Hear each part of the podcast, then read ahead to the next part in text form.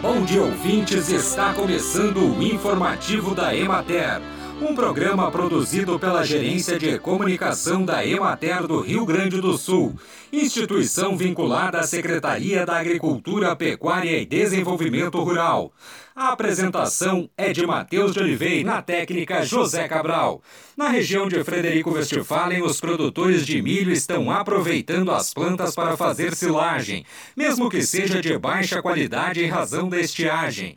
A colheita avança na região antecipada pela falta de umidade, que acelerou a maturação e reduziu a produtividade e a qualidade dos grãos. Na região de Juí, o potencial produtivo do milho está comprometido pelo déficit hídrico. Mesmo nas localidades onde choveu, as lavouras não recuperaram o desenvolvimento, apenas se observa a amenização dos sintomas.